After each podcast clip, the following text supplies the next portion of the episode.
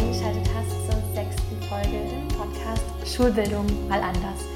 Der Podcast, der Schule anders denkt, hin zu mehr Achtsamkeit und Wertschätzung im Schulalltag. Für mehr Freude am Lernen, mehr Raum für Beziehungsgestaltung, Chancengerechtigkeit, Persönlichkeitsentwicklung und Potenzialentfaltung. Ich freue mich, dass du hier bist und heute geht es um eines meiner absoluten Herzensthemen und zwar Inklusion. Und ja, dieses Thema ist, äh, hat, natürlich auch einen großen Anteil in meinem Studium, Sonderpädagogik. Hat mich aber schon ganz am Anfang meines, äh, oder relativ am Anfang meines Lehramtsstudiengangs im dritten Semester damals in Münster schon sehr beeindruckt, weil ich damals ein Praktikum gemacht habe. Das hieß Praxisphasen in Inklusion, wo wir uns schon mal von der praktischen Seite Inklusion in einem Praktikum angeguckt haben, weil ähm, ja, das für uns Lehramtsstudierende und auch Lehrpersonen im Beruf ja ein sehr, ich sag jetzt mal, zwiegespaltenes Thema ist. Also ich weiß noch, als ich das Seminar damals besucht habe, da war das echt so sehr schwierig. Also das war so die Anfangsphase, ich glaube, das war 2015, wo ähm, Inklusion auf einmal irgendwie immer in den Medien auch zu finden war. Und da war das schon schwierig. Das war irgendwie ja gefühlt, wie wenn man irgendwie 2016 angefangen hat von, ja, 2015 angefangen hat, von Flüchtlingen zu sprechen.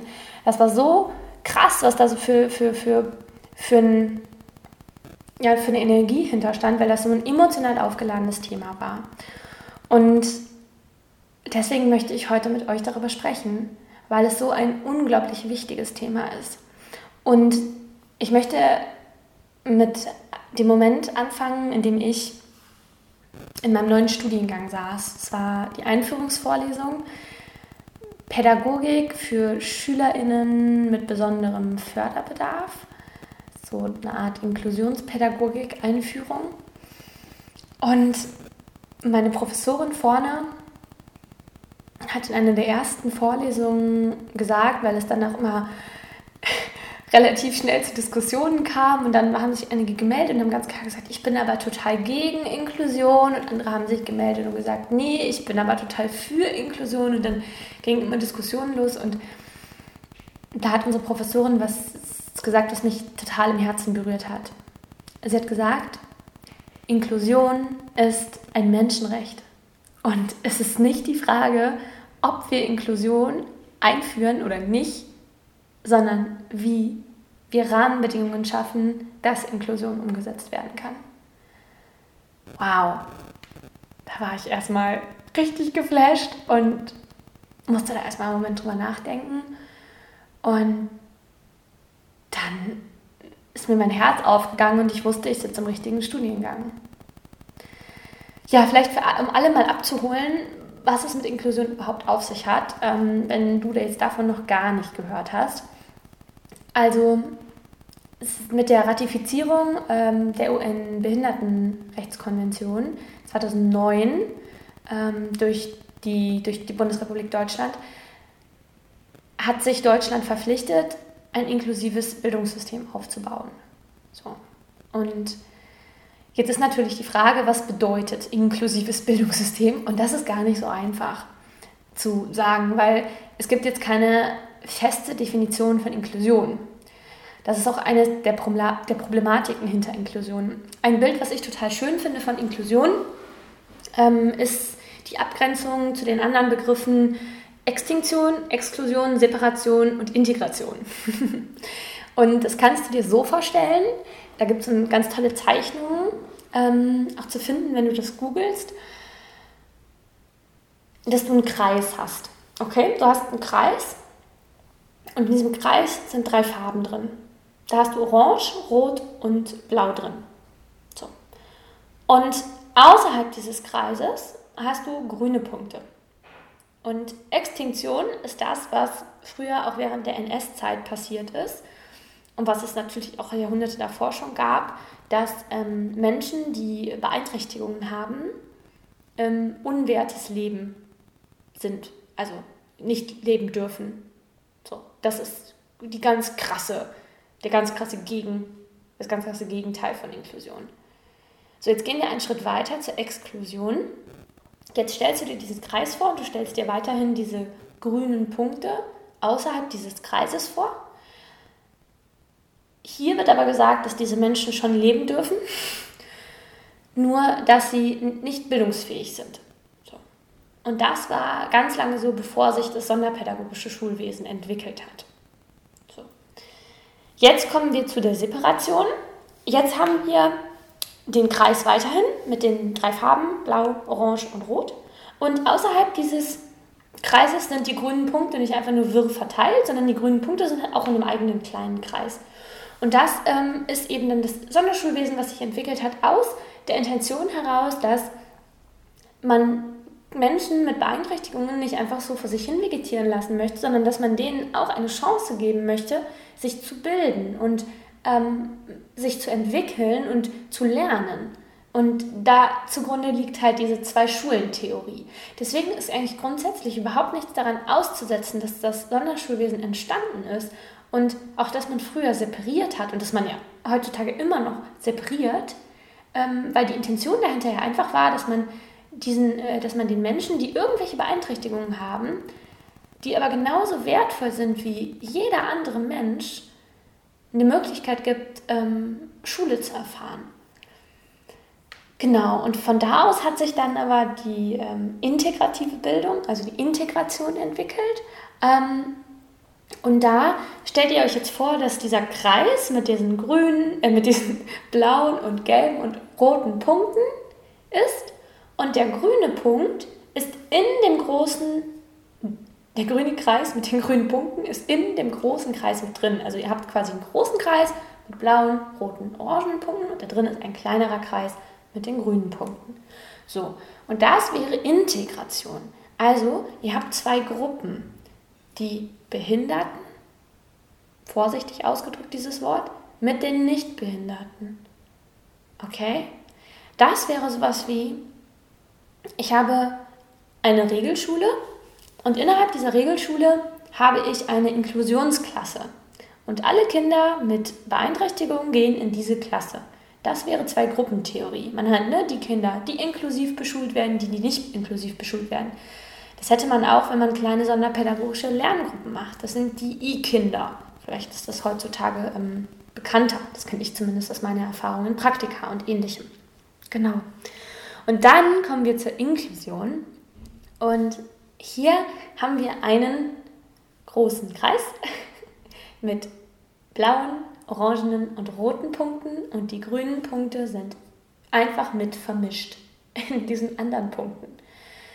Und das ist, dem zugrunde liegt die Theorie der gleichgestellten Differenz. Ein Satz, den ich dazu gehört habe und der mich unglaublich berührt hat während meines Studiums, ist, es ist normal, verschieden zu sein. Das heißt, hier geht man davon aus, dass jeder Mensch anders ist, egal was er mitbringt und egal, ob er jetzt einen sonderpädagogischen Förderbedarf hat oder nicht oder ob er äh, eine, eine, Erstsprache spricht, die nicht Deutsch ist oder ob er aus einer Kultur irgendwie kulturelle Einflüsse hat, die vielleicht nicht deutsch sind oder egal was. Wir sind alle verschieden wir sind aber alle gleich viel wert.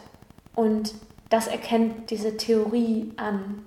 Und genau, das ist persönlich die äh, Sichtweise, die ich am schönsten finde. Aber jetzt ist natürlich die Frage, wie wird das angewendet in der Schule? Also ja, wie soll das funktionieren und was passiert überhaupt in der Schule? Und ähm, ja, das ist auch in Fachkreisen einfach total umstritten. Also manchmal wird gesagt, Inklusion ist einfach nur, wenn Schülerinnen, also SchülerInnen mit und ohne Beeinträchtigung bzw. sonderpädagogischen Förderbedarf halt zusammen unterrichtet werden. Ähm, andere sagen, es heißt einfach, dass man halt Vielfalt willkommen heißt. Das schließt dann halt auch ähm, sowas wie ich eben, was ich Ihnen zum Beispiel angesprochen habe mit ähm, Erstsprache nicht Deutsch, also Zweitsprache Deutsch oder ähnlichem ein. Ähm, manche gehen aber auch so weit, dass sie sagen, ähm, dazu gehört, eine selbstbestimmte Teilhabe aller Menschen in allen gesellschaftlichen Bereichen. Ähm, genau. Und deswegen ist es halt total schwierig, diesen Begriff klar zu umreißen, weil es diese eindeutige Definition nicht gibt. Es gibt viele verschiedene Auffassungen und deswegen ist es natürlich auch schwierig umzusetzen, auch in der Schule. Naja, die Frage ist, was ist äh, Inklusion jetzt für mich? Für mich ist Inklusion das Willkommenheißen von Vielfalt. Dass eben jeder wertvoll ist und jeder, also die Menschen keinen Stempel brauchen oder soll, brauchen sollten. Weil wir einfach anerkennen, dass alle verschieden sind. Ja. Und ich kann das total verstehen, warum Inklusion so ein herausforderndes Thema ist, weil wir müssen uns ja auch überlegen, dass wir Menschen, die irgendwelche Beeinträchtigungen hatten, jahrzehntelang separiert haben. Und das haben wir am Anfang wahrscheinlich aus sehr, sehr, sehr guten Gründen gemacht, aus auch guten Idealen, sag ich jetzt mal. Aber irgendwann ist es halt auch dazu geworden, dass wir gesagt haben, wir müssen diese Menschen separieren, weil wir nicht wissen, wie, mit, wie wir mit denen umgehen sollen im normalen Alltag. Wir brauchen Sonderschulen, dann brauchen wir Behindertenwerkstätten, dann brauchen wir diese ganzen Sachen. Ich meine, ich bin selber, bevor ich jetzt Sonderpädagogik studiert habe und bevor ich an der Förderschule vier Wochen Praktikum gemacht habe, nie in Berührung gekommen mit, nein, das stimmt nicht, nicht nie. Ich hatte in der Grundschule zwei ähm, Kinder, die eine Beeinträchtigung im Hören hatten. Aber das war das Einzige, was mir je begegnet ist in meiner Schulzeit bisher, von dem, was ich weiß. Und das finde ich sehr schade, weil wenn man nicht als junger Mensch lernt, mit Menschen, die halt nun mal ganz offensichtlich anders aussehen oder anders sich verhalten, umzugehen, dann ist es klar, dass wir natürlich in einer Gesellschaft, in der wir versuchen, alle Menschen unbedingt gleich zu machen und alle homogen zu betrachten, wie das ja auch im gegliederten Schulsystem versucht wird, dass wir das nicht schaffen. Und dass wir alle uns anpassen wollen aneinander, dass wir nicht unsere individuellen Stärken und unsere Fähigkeiten und unser Sein und auch unser Aussehen akzeptieren können, so wie wir sind, sondern immer nach irgendwelchen gesellschaftlichen Idealen streben wollen, die völliger Schwachsinn sind. Ja, und deswegen kann ich das irgendwo verstehen. Ich hatte ja selber, bevor ich Sonderpädagogik studiert habe und diese Erfahrungen alle gemacht habe an den, an den Schulen, da keine groß andere Haltung zu. Ja. Und ich kann auch verstehen, dass wenn jetzt Kinder mit irgendwelchen Förderbedarfen an die Schule kommen, dass natürlich auch die Lehrpersonen völlig überfordert sind, weil auch sie sind nicht ausgebildet worden. Da gibt es so einen ganz erschreckenden Moment, den ich hatte an meiner alten Schule, meinem alten Gymnasium, auf dem ich war. Da war ich vor ein paar Monaten vor Besuch, zu Besuch. Und dann standen da so meine alten Lehrer, es waren tatsächlich nur männliche Lehrer in dem Moment, um mich herum. Und dann habe ich erzählt, was ich so mache, dass ich mich mit Montessori beschäftige und Schulfach Glück mache und Sonderpädagogik studiere und mich ganz viel mit Inklusion beschäftige. Und dann standen da diese Lehrer um mich rum und da, waren auch, da war auch ein junger Lehrer bei, der war vielleicht Mitte 30, Anfang Mitte 30. Und dann haben, hat er so seinen Finger vor mir geschüttelt, von links nach rechts, und meinte, nee, nee, nee, nee, Inklusion kommt uns nicht ins Haus, das wollen wir hier nicht. Da wusste ich erstmal gar nichts drauf zu sagen. Ne? Das hat mich so schockiert, wo ich mich gefragt habe, wie? Das ist wie, als wenn man sagt, weiß ich nicht, trinken oder essen kommt uns hier nicht ins Haus. Also es ist einfach, es ist einfach ein Menschenrecht. Da kann man doch nicht sagen, das kommt uns hier nicht ins Haus. Also und dann habe ich überlegt, warum könnte das sein, dass er das so gesagt hat. Und ja, da habe ich dann auch überlegt, klar, es ist ein sehr homogenes Gymnasium, sehr leistungsorientiert, ähm, ganz klassische, okay, also wir hatten immer 90 Minuten, 90 Minuten Stunden, ähm, Noten ab der fünften, man lässt Kinder auch sitzen bleiben, also die bleiben sitzen, wiederholen Klassen. Also ein sehr altes, klassisches System, würde ich jetzt mal sagen, nach meinen jetzigen Erkenntnissen.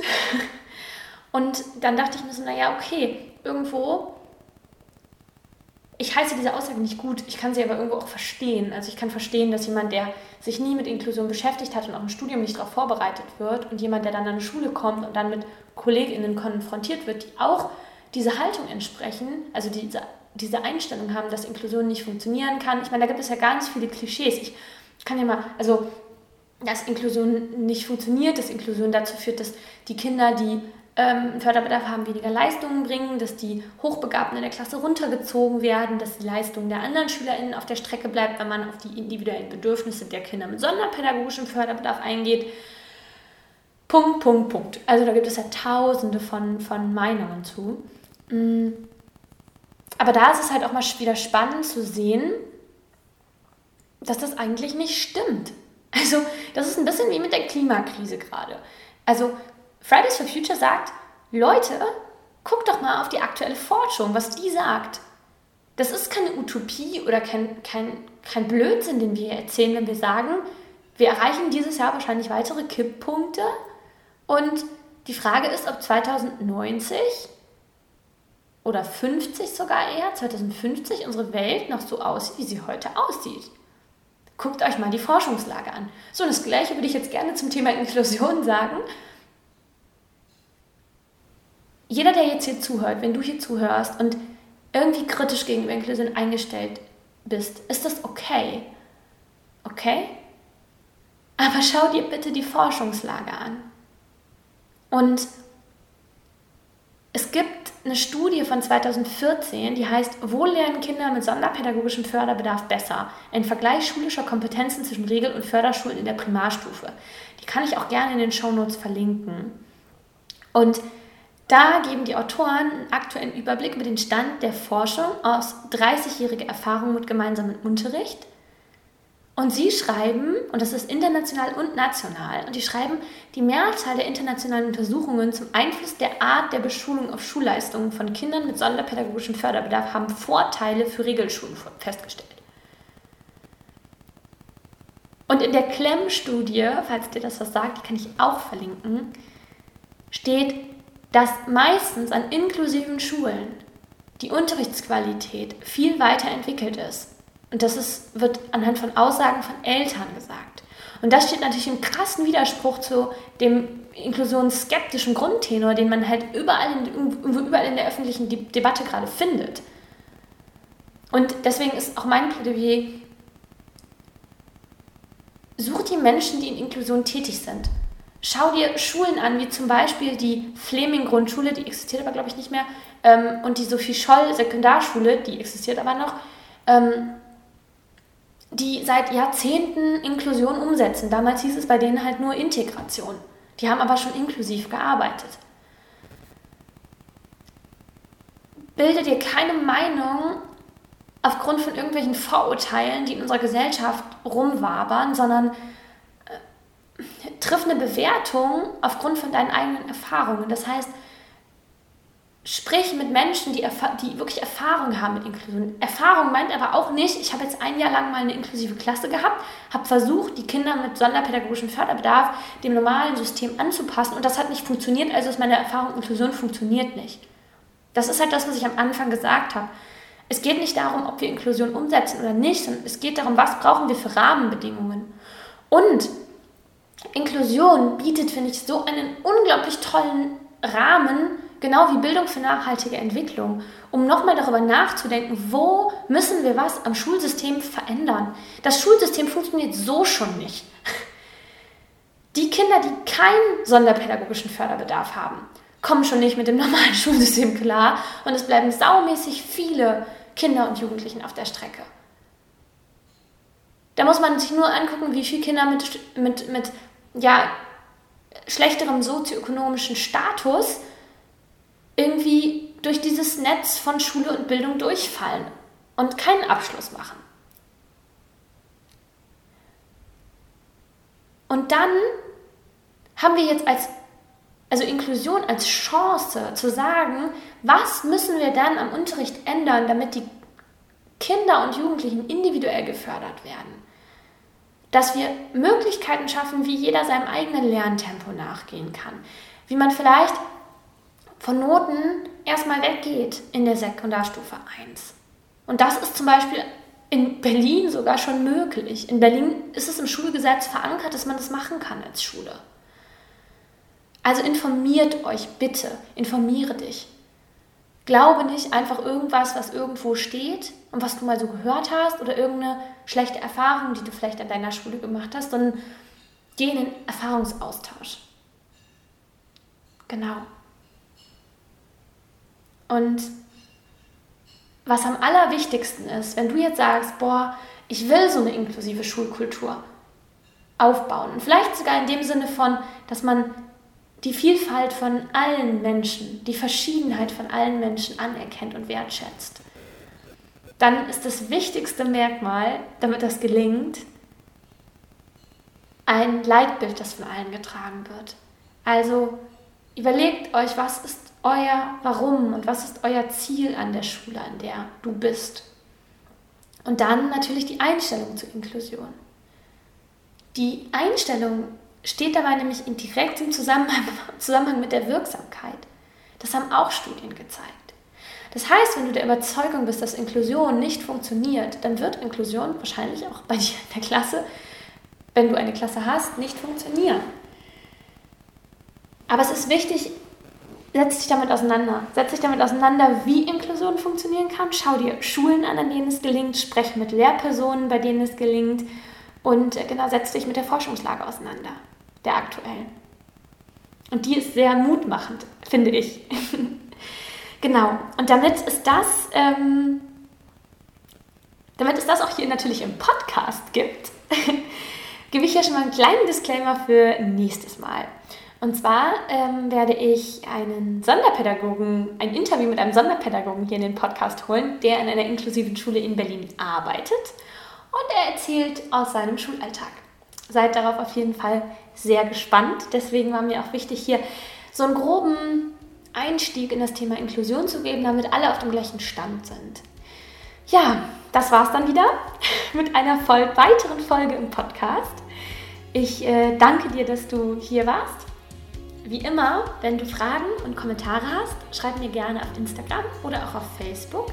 Es gibt wie immer auch einen Post zu der Folge und über Kommentare und Austausch zum Thema Inklusion.